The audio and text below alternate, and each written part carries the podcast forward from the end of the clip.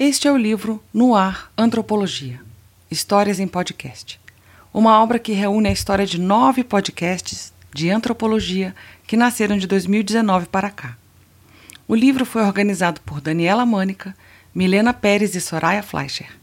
Foi publicado neste ano de 2022 pela Pontes Editores e pela editora da Associação Brasileira de Antropologia, a ABA Publicações.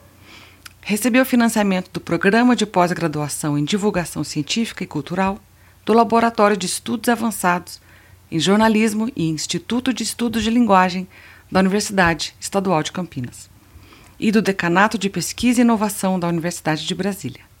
O e-book pode ser encontrado no site da ABA Publicações www.aba.abante.org.br. O livro impresso está à venda nas livrarias e com a Pontes Editores. www.ponteseditores.com.br. E já que é um livro sobre podcasts, nada mais coerente do que o livro também poder ser todo ouvido. Aqui apresento mais um dos seus audiocapítulos. Boa leitura, boa audição.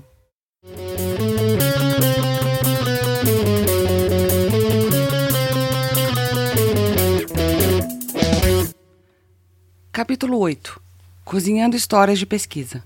O podcast Mundaréu, por Daniela Tonelli Mânica e Soraya Fleischer. O Mundaréu é produzido por Daniela Mânica e Soraya Fleischer e está disponível nos principais tocadores de podcast e no Instagram, Twitter e Facebook, no arroba Mundaréu Podcast. Seu sítio eletrônico é www.mundarel.labjor.unicamp.br um mundaréu de histórias para contar. A sua mãe entende a sua pesquisa? Essa pergunta rodou as redes sociais em algum momento de 2020, trazendo à tona a polêmica e complicada relação entre o conhecimento científico que se produz na universidade e a sua compreensão por pessoas não acadêmicas.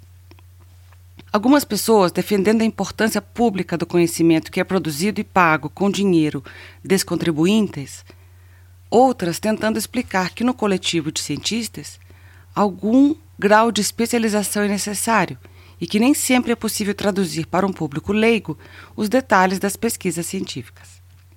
O podcast Mundaréu nasceu desse desconforto entre querer que nossas mães entendam nossas pesquisas e que possamos também legitimar e defender esse tipo de conhecimento que tem sido tão ferozmente atacado nos últimos anos o das ciências sociais, em particular da antropologia, e das humanidades.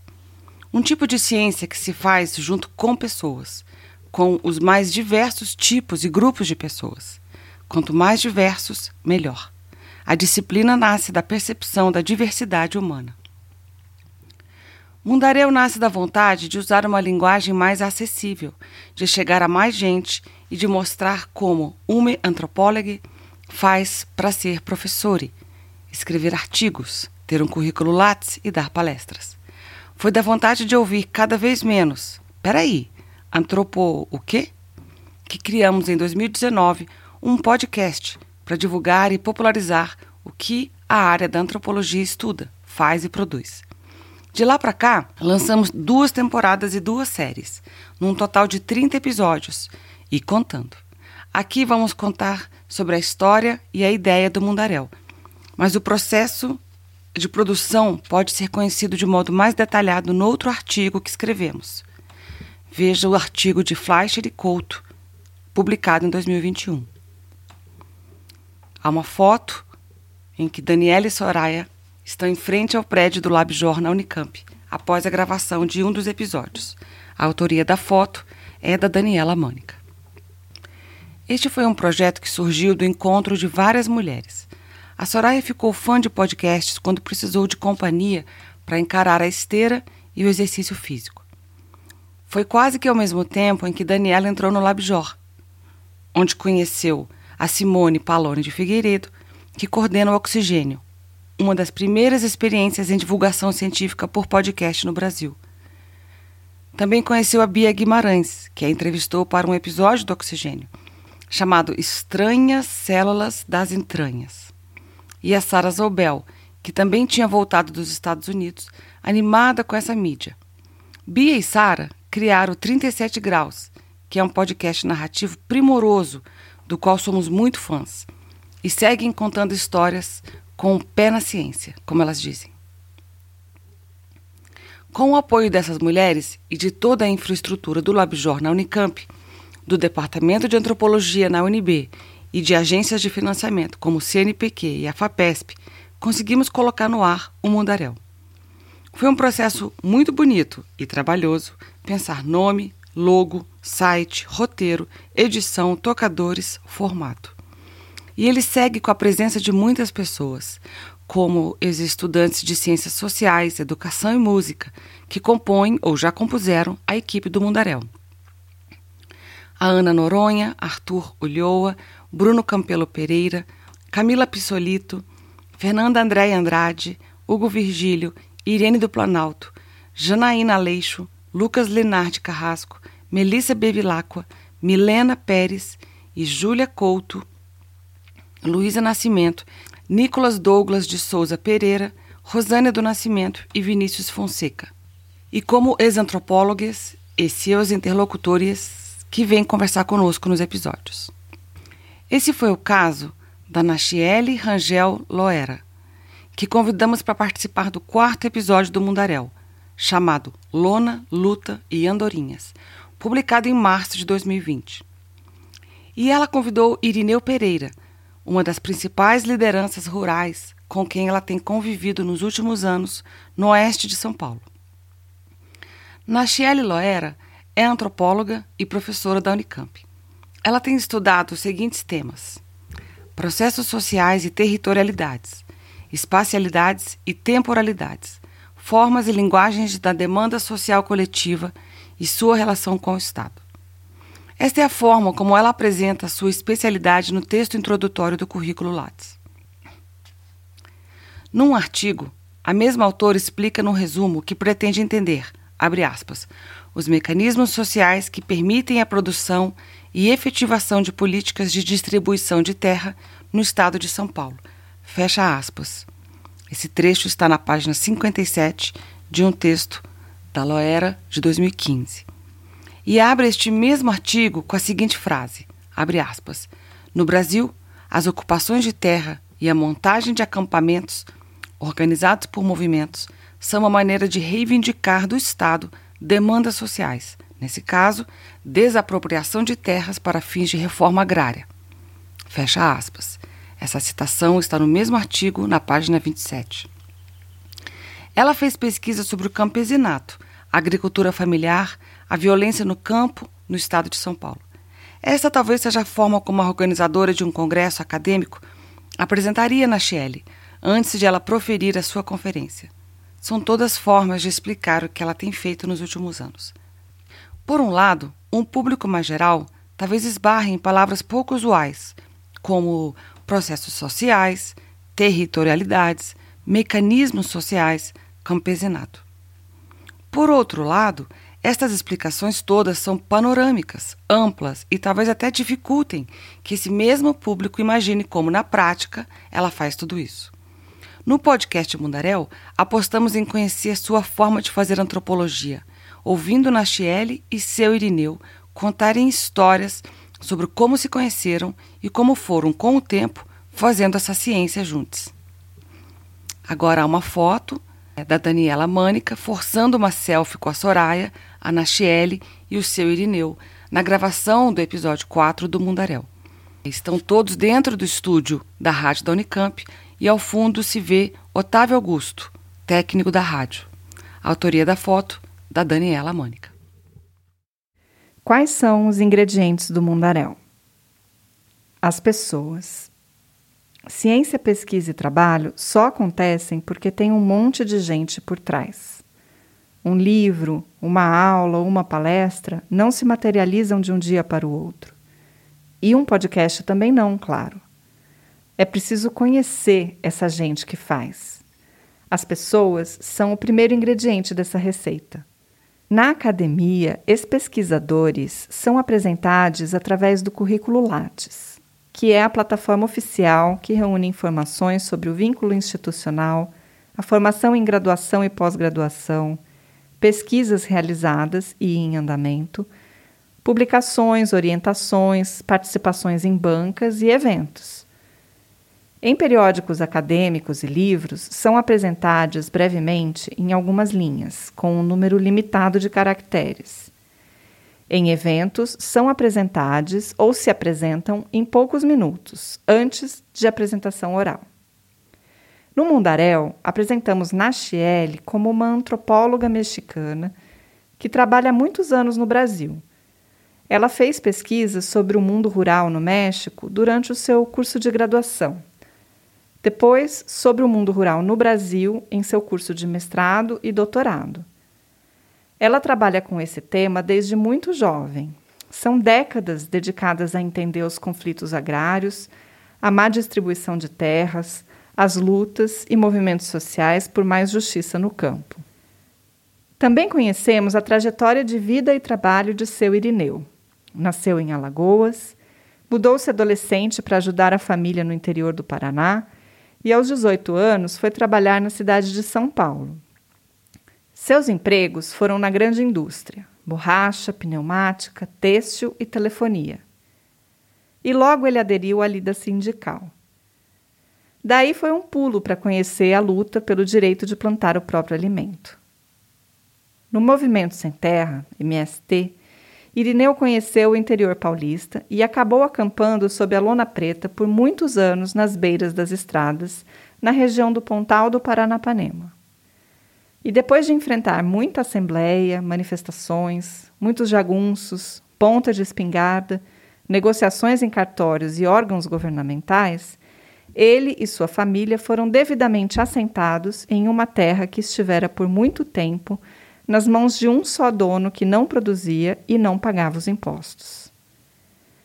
Então, o episódio do podcast começa com a apresentação desses personagens nossa intenção é humanizar essa cientista social e este cientista do movimento social.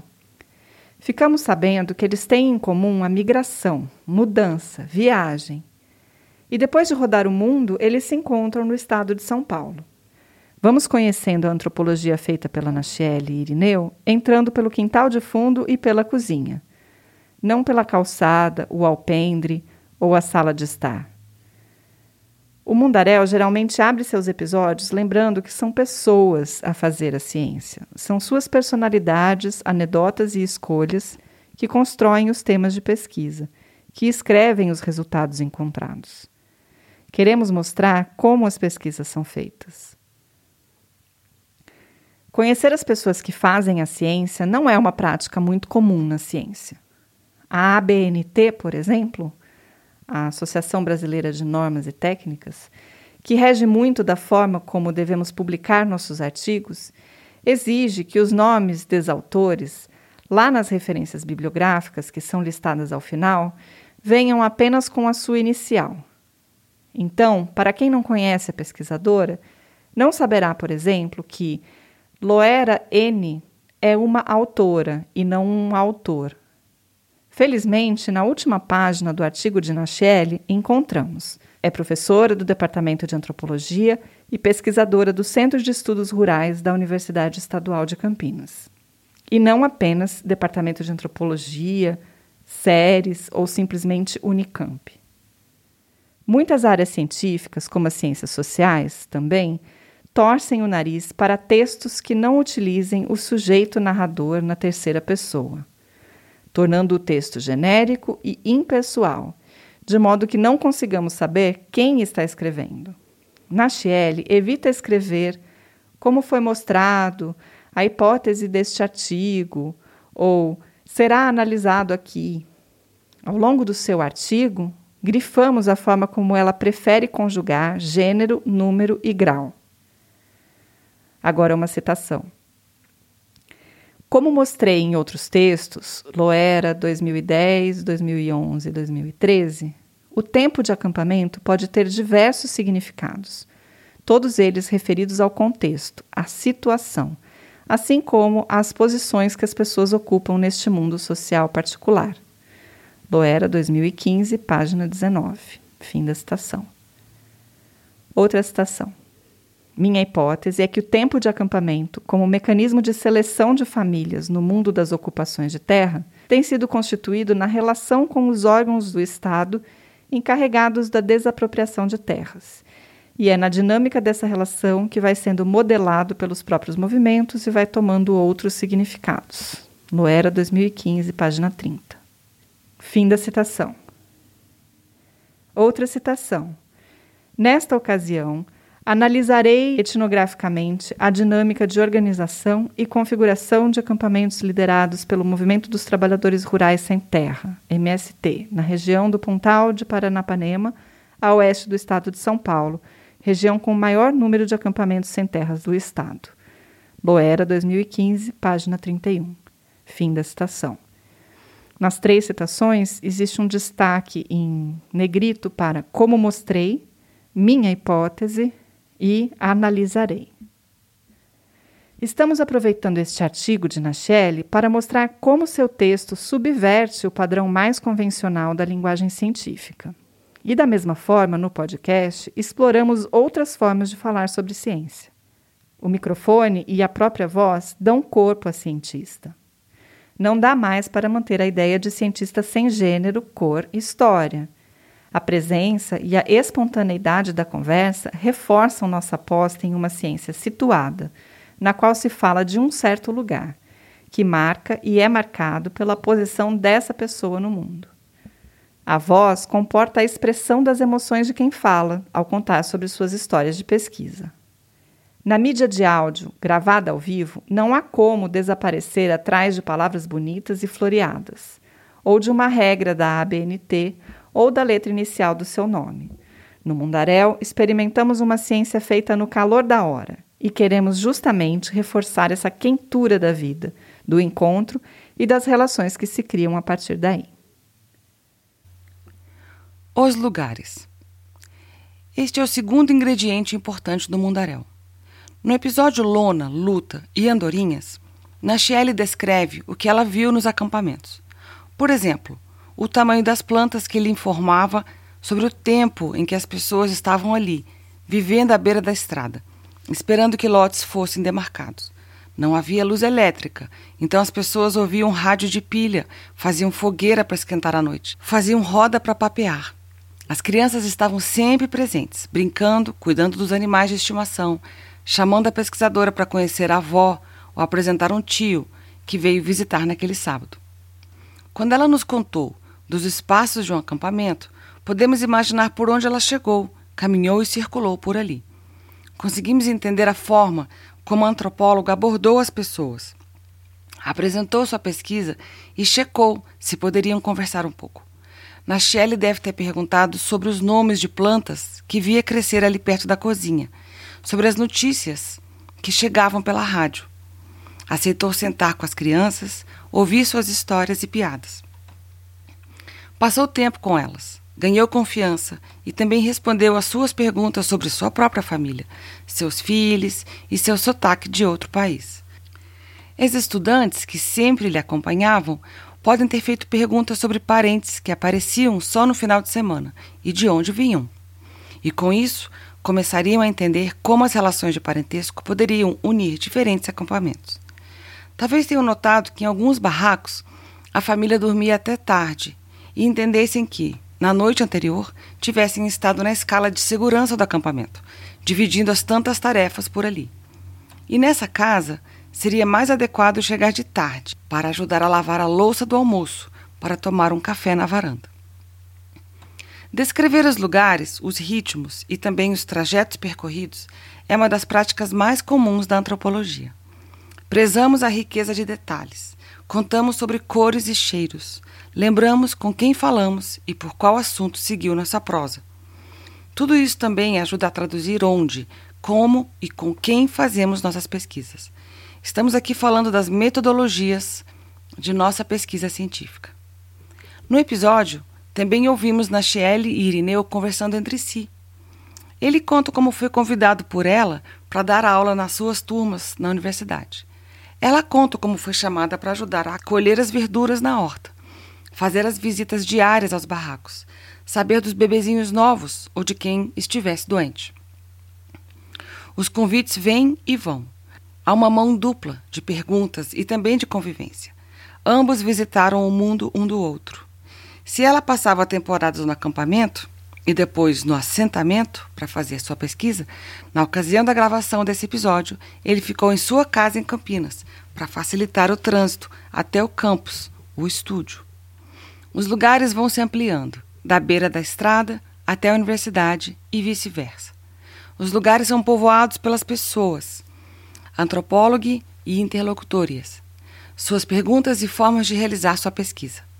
Ao mesmo tempo que no podcast ouvimos sobre esses lugares, ficamos sabendo como eles foram percorridos por Nachiele e Irineu, pelos estudantes da Unicamp e ex-militantes da reforma agrária.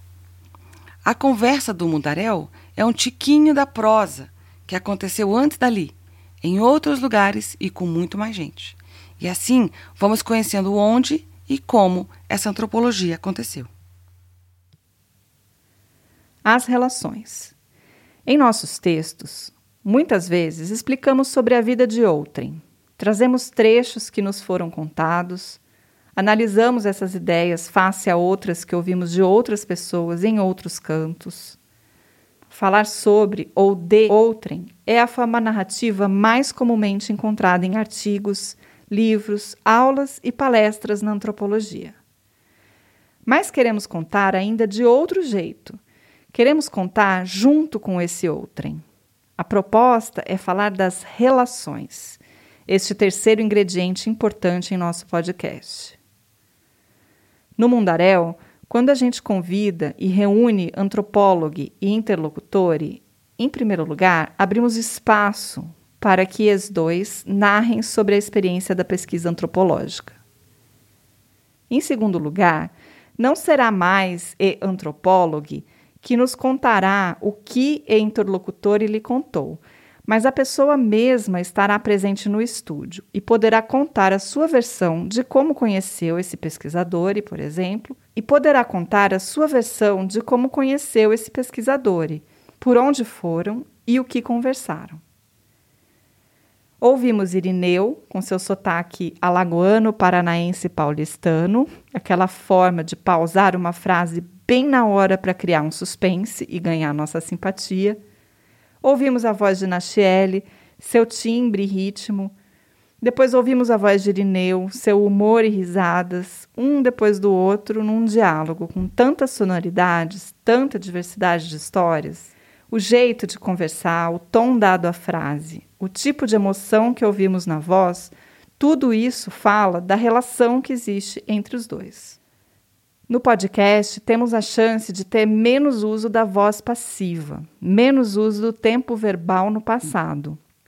Serão menos atravessadores ou mediadores de informações, mas histórias contadas por aquelas pessoas que as viveram junto. Há espaço para uma história ser contada por um e complementada por outro, ser começada por um e levada por outro rumo pelo outro para a história receber diferentes versões, discordantes entre si, inclusive. É como se Irineu estivesse também a fazer anotações e complementos no artigo da Nachiele. Ou, ao ouvir sua palestra num congresso, ele lhe interrompesse e acrescentasse mais detalhes, ou a atualizasse sobre algo que aconteceu depois que ela esteve no assentamento. Trazer estes dois personagens para dentro de um podcast é sacudir o jeito que temos feito e publicado nossas pesquisas. É pensar a antropologia como uma ciência que é também lida e avaliada pelas pessoas que povoam o mundo que torna possível essa forma de ciência. E apostar que outra ciência é possível. Diferente da que usa uma linguagem, um tamanho de texto, uma forma de publicação cara e inacessível, exclusivamente produzida e voltada para outros cientistas lerem e consumirem. Claro, Nachiele também almeja ser lida e conhecida por colegas antropólogos na Unicamp e em outras universidades brasileiras e estrangeiras.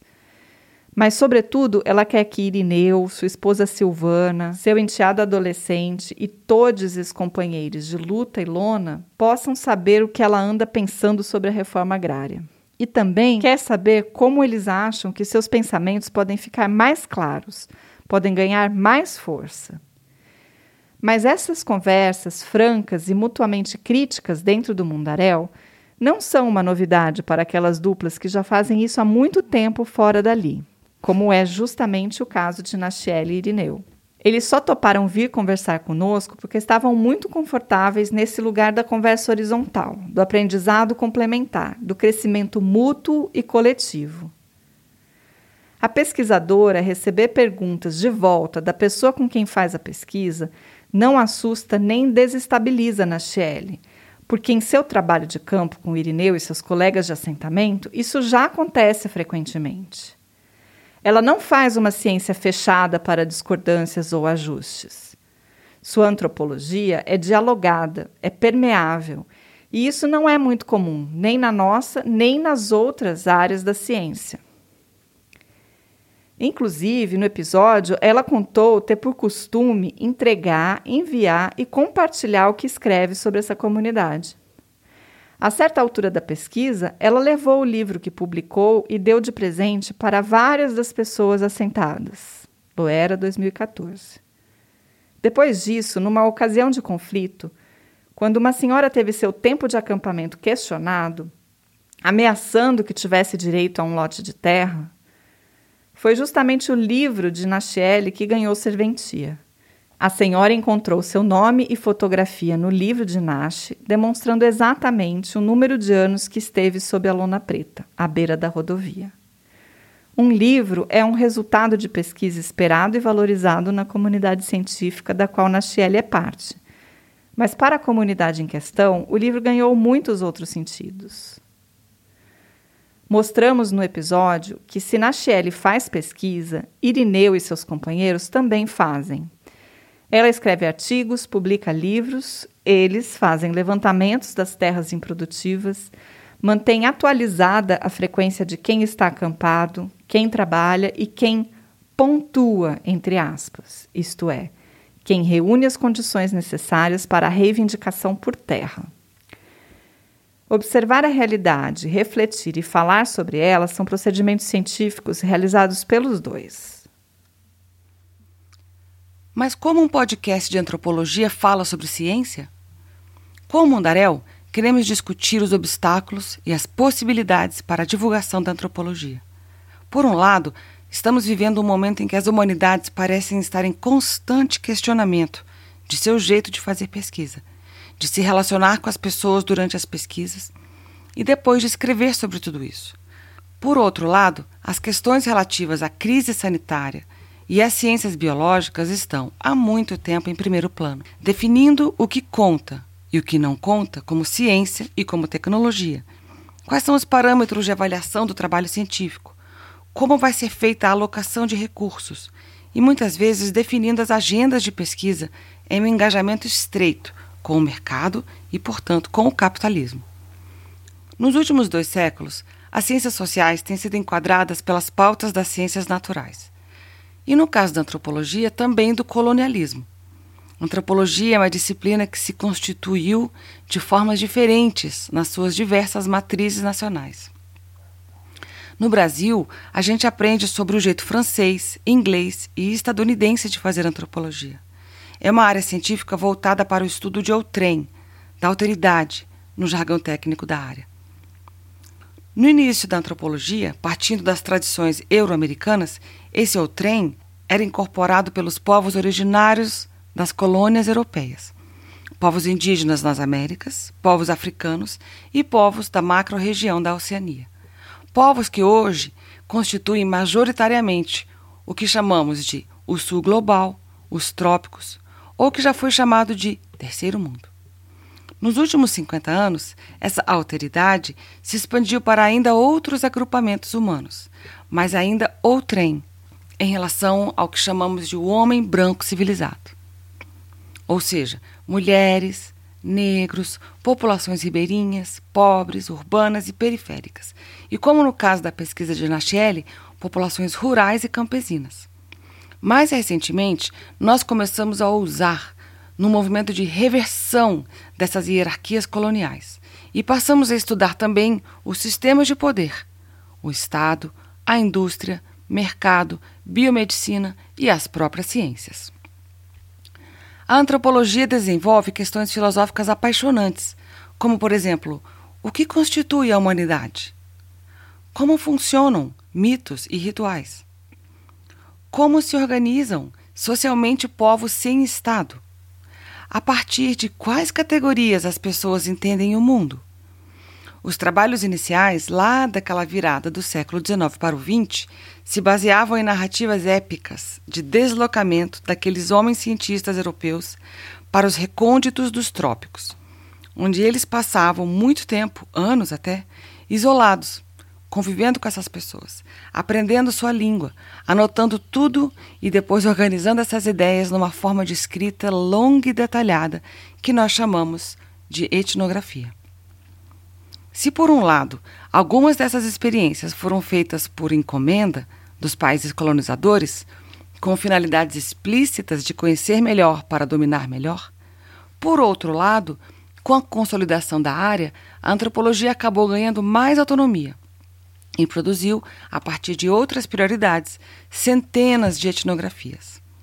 Estes trabalhos registram as perguntas e problemas que surgem desses encontros sobre aquelas populações que estavam sendo estudadas e também para as próprias antropólogas em relação a si mesmas e suas sociedades de origem. Antropologia é ciência porque é urgente expandir o sentido de ciência. Entendemos ciência como uma forma organizada e coletiva de produção de conhecimento, aberta a mudanças e contestações, desde que compartilhadas pelo coletivo constituído.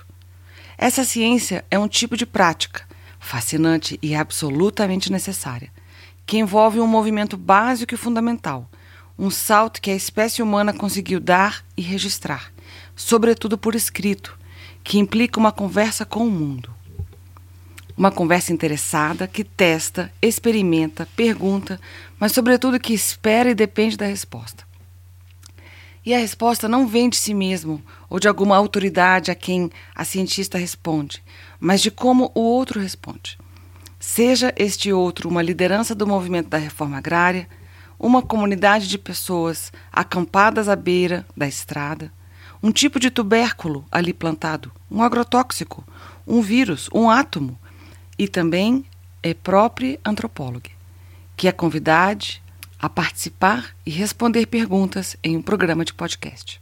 Não é um monólogo, Reconhecer isso é para nós o único sentido possível para uma ciência no século XXI, que esteja à altura dos desafios que nós, nossos filhos, netos e bisnetos terão que enfrentar. Nós herdamos dos nossos antepassados um legado científico muito problemático, que participe de uma sociedade colonialista, extrativista, genocida, etnocida, racista, machista, capacitista, gordofóbica. Essa sociedade, com respaldo da própria ciência, costuma olhar para o que chamamos de natureza como recurso, como matéria-prima para ser apropriada. Olha para os povos originários como seres inferiores e indolentes. Olha para o povo brasileiro, majoritariamente afro-indígena, como, entre aspas, peso, custo e problema, e não como potência.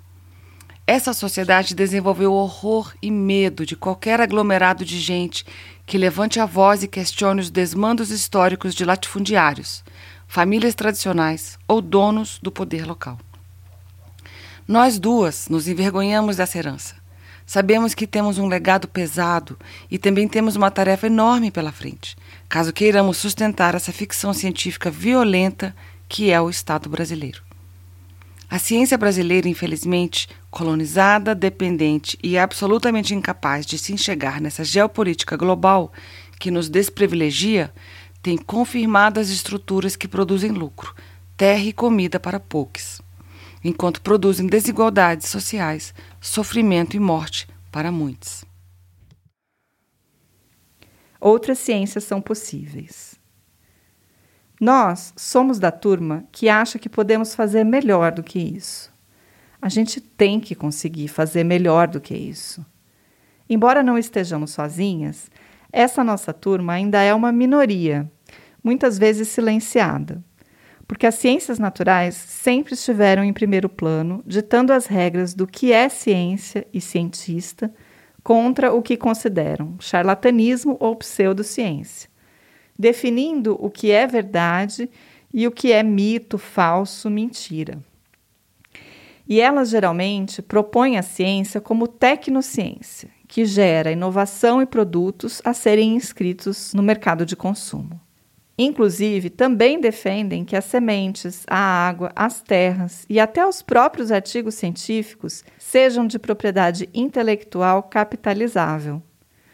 Por isso, estamos sempre falando que os artigos científicos, agora também os podcasts científicos, sejam de acesso gratuito, tenham linguagem compreensível, estejam à disposição de todo mundo, principalmente de contribuinte, já que no Brasil a ciência é basicamente produzida com dinheiro público, e desinterlocutores, como Irineu e colegas que têm ensinado tanto a Nachiele. Temos investido tanto no formato do Mundaréu porque ele comunica essa visão de ciência que estamos defendendo. Assumimos que ciência é algo que se produz por muita gente e sempre a partir de um encontro. No caso da antropologia, frequentemente, embora não exclusivamente, esse encontro se faz entre pessoas, lugares e relações, como mostramos anteriormente a partir do exemplo do nosso quarto episódio, Lona, Luta e Andorinhas. Como foi o encontro entre Nachiel e Irineu? Como pesquisas nesses contextos acontecem? Como contar as histórias da ciência antropológica? Nossa opção, pensando no legado e na herança pesadas que nossa área carrega, foi de colocar para conversar conosco antropólogo e interlocutor de pesquisa. Nosso objetivo é que nossos entrevistados nos contem suas histórias de vida e de encontro, e que interlocutores possam falar sobre o que acham da interação, da presença, da relação de pesquisa que foi estabelecida com antropólogos que fizeram pesquisas com eles e não sobre eles. Essa diferença entre o com e o sobre não é uma diferença menor. Falar de outrem à distância, sem que esse outrem possa dar qualquer palpite, constitui uma ciência que objetifica, que dessubjetiva esse outro. Seria apenas uma ciência que reforça as relações de poder, que não reconhece a humanidade de outrem, que não prevê que este outrem pense, pergunte e critique, mas simplesmente receba e responda.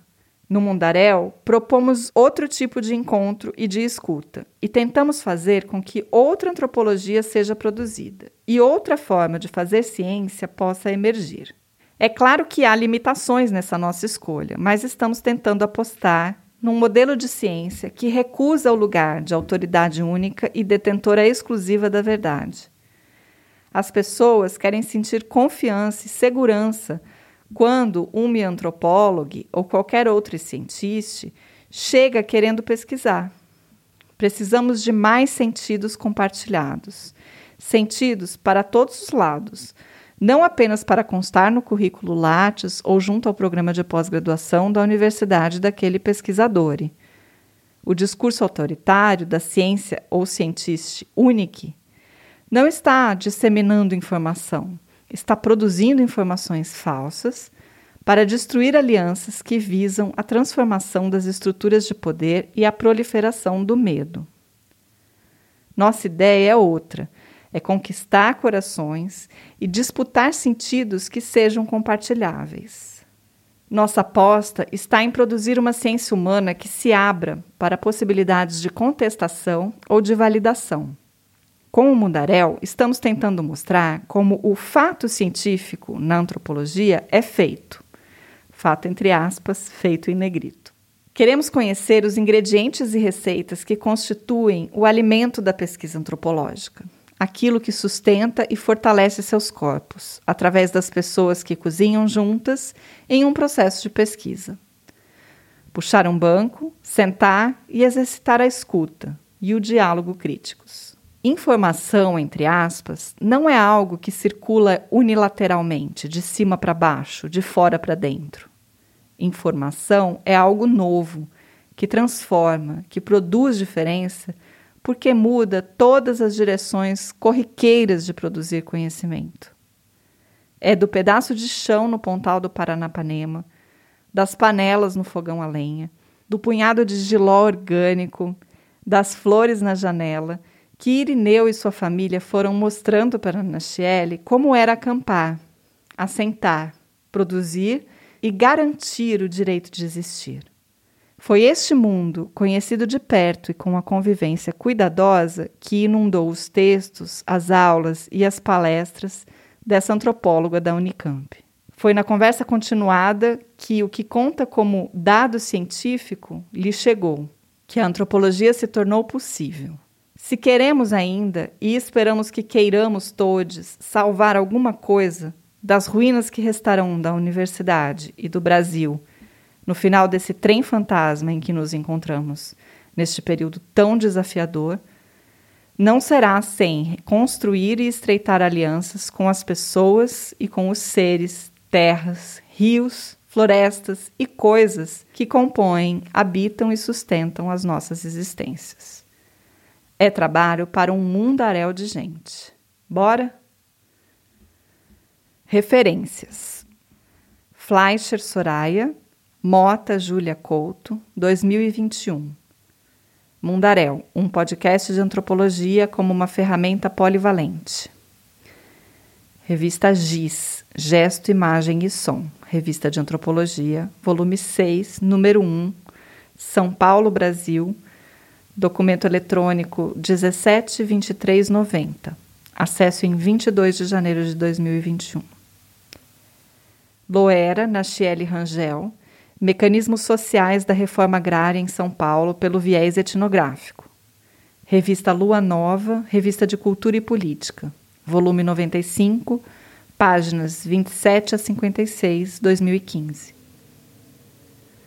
Loera Nachelle Rangel, Tempo de Acampamento. São Paulo, Editora Unesp, 2014, 231 páginas. Mundaréu, episódio 4, Lona Luta e Andorinhas, apresentadoras Daniela Mânica e Soraya Fleischer, convidados Irineu Pereira e Nachiele Rangel. Campinas, Labjor, abril 2020. Podcast. Acesso em 22 de janeiro de 2021. Oxigênio. Estranha célula das entranhas. Entrevistadora Bia Guimarães. Entrevistada Daniela Mânica. Campinas, Labjor, 20 de setembro de 2018. Podcast. Acesso em 27 de janeiro de 2021. Aí tem um QR Code. Acesse aqui a página do podcast Mundaréu na Rádio Quere Quere. E as mini bios. Eu sou Daniela Mânica, mãe, antropóloga e pesquisadora do Labjor Unicamp. Estudei na Universidade Estadual de Campinas, fui professora no Departamento de Antropologia Cultural do IFIX, UFRJ, entre 2011 e 2018, e sou professora no programa de pós-graduação em Divulgação Científica e Cultural, do IEL, na Unicamp, e no programa de pós-graduação em Ciências Sociais, do IFISH Unicamp. Produzo o Mundaréu e coordeno o grupo de pesquisa Labirinto. Meu e-mail é detemanica.unicamp.br. Eu sou Soraya Fleischer, mãe, antropóloga e professora do Departamento de Antropologia da Universidade de Brasília. Eu estudei na UNB, na Universidade Federal do Rio Grande do Sul, na Universidade de Johns Hopkins e, mais recentemente, na Universidade Federal de Santa Catarina. Eu produzo o Mundaréu, junto com a Daniela Mânica, coordeno a Casca, o Coletivo de Antropologia e Saúde Coletiva, na UNB, e pesquisa sobre a epidemia do vírus Zika. Posso ser encontrada no e-mail soraya.unb.br.